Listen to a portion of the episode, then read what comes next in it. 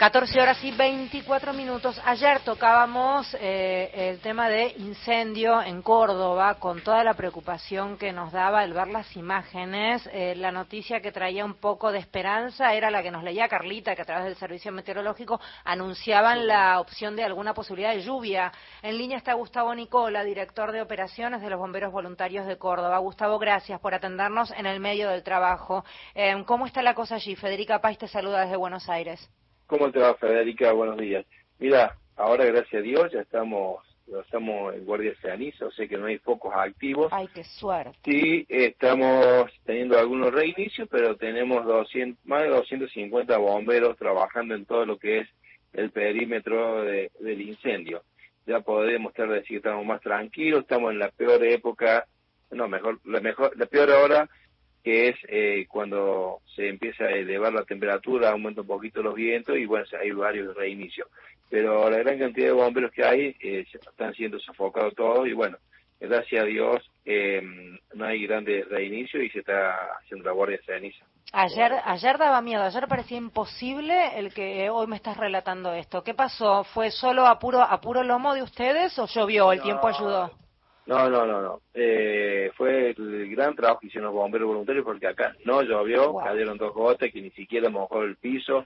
y bajó un poco la temperatura anoche al variar el viento norte que teníamos todo el día de ayer, el viento sur, y pero el trabajo lo hizo realmente el conjunto de los bomberos voluntarios con, con el Plan Provincial del Manejo del Fuego, la eh, Secretaría de Gestión de Riego y los aviones eh, del plan provincial, del plan nacional, con los helicópteros que ellos tiraban agua desde el aire, eso eh, amortiguaba un poco las llamas y los bomberos desde abajo la terminaban de sofocar. Sabes que para, para, para los que no entendemos, ver esos aviones parece que llevaran tan poca agua, uno no entiende cómo eso ayuda, lo que es no saber también, ¿no, Gustavo? Sí, sí, eh, realmente.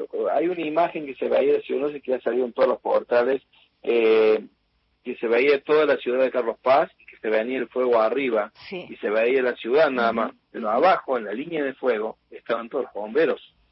Había gente, eh, bomberos trabajando a destajo para que no se quemara ninguna casa. Eh, nosotros estuvimos en ese sector y ver ahí lo que era ese fuego, esa, esa gran humareda y ver los bomberos que no se movían de su lugar y, y pararon toda la, el avance ese del fuego, si no hubiera sido así, se hubieran quemado más de 600 casas fácilmente. Eh, Gustavo, eh, Mario soy, ¿cómo va? Eh, una cosa rara que yo no había escuchado nunca, pero por ahí es frecuente, lo que era la cola del incendio se transforma de pronto en la cabeza y eso... de cabeza, exactamente. Y eso significa que tuvieron que este, redoblar el esfuerzo en tierra más allá, ¿no? Esa, e, exactamente, porque nosotros eh, una hora estamos trabajando lo que era la cabeza, el fuego se divide en varios sectores, cabeza, cola y flanco, flanco izquierdo, flanco derecho y dedos que salen cuando hay fuego, o islas secundarias cuando el fuego eh, salta alguna vez y prende fuego en otros sectores. Nosotros estamos trabajando en la cabeza del incendio, protegiendo unas casas que entraría por el, la parte de atrás de esas casas. Se apagó, se buscó la y llevar el fuego que se fuera hacia otro lugar, porque se hacen trabajos tácticos también, se hacen eh, distintas técnicas de, extinción de incendios, entonces las protegimos de atrás. Pero hubo una variación de viento y lo que era cola, como decíamos, se transformó en cabeza y nos vino el fuego por, por atrás, digamos, al revés. Y entonces tuvimos que cambiar toda la logística de las unidades y, hacer un ataque ofensivo desde el lado de la cola del incendio. Eh, bueno, eso pasa generalmente en todos los incendios, más cuando hay grandes eh, cantidades de material como había ayer, que es un material muy pesado, por eso el color del humo oscuro, marrón oscuro, negro, eso ya, aparte eso genera muchos gases, mucha temperatura y eso producen eh, vientos internos, eh, zonales. A lo mejor en cualquier lado está el viento norte en la zona, pero en donde está el incendio es un viento este o oeste, depende como que vaya propagando el incendio. Increíble. A ver, Gustavo, cortito que se me viene el noticiero y quiero quiero llegar a las conclusiones. ¿Cuántos evacuados finalmente? No, no, evacuados no queda ninguno afuera, se autoevacuaron, dado que se venía el fuego y, por, el, por el humo. ¿Y hoy, ya están de vuelta en sus casas? Ya están todos en sus casas, sí, sí, gracias a Dios. Eh, todavía no están contabilizadas las casas quemadas, que no deben ser muchas.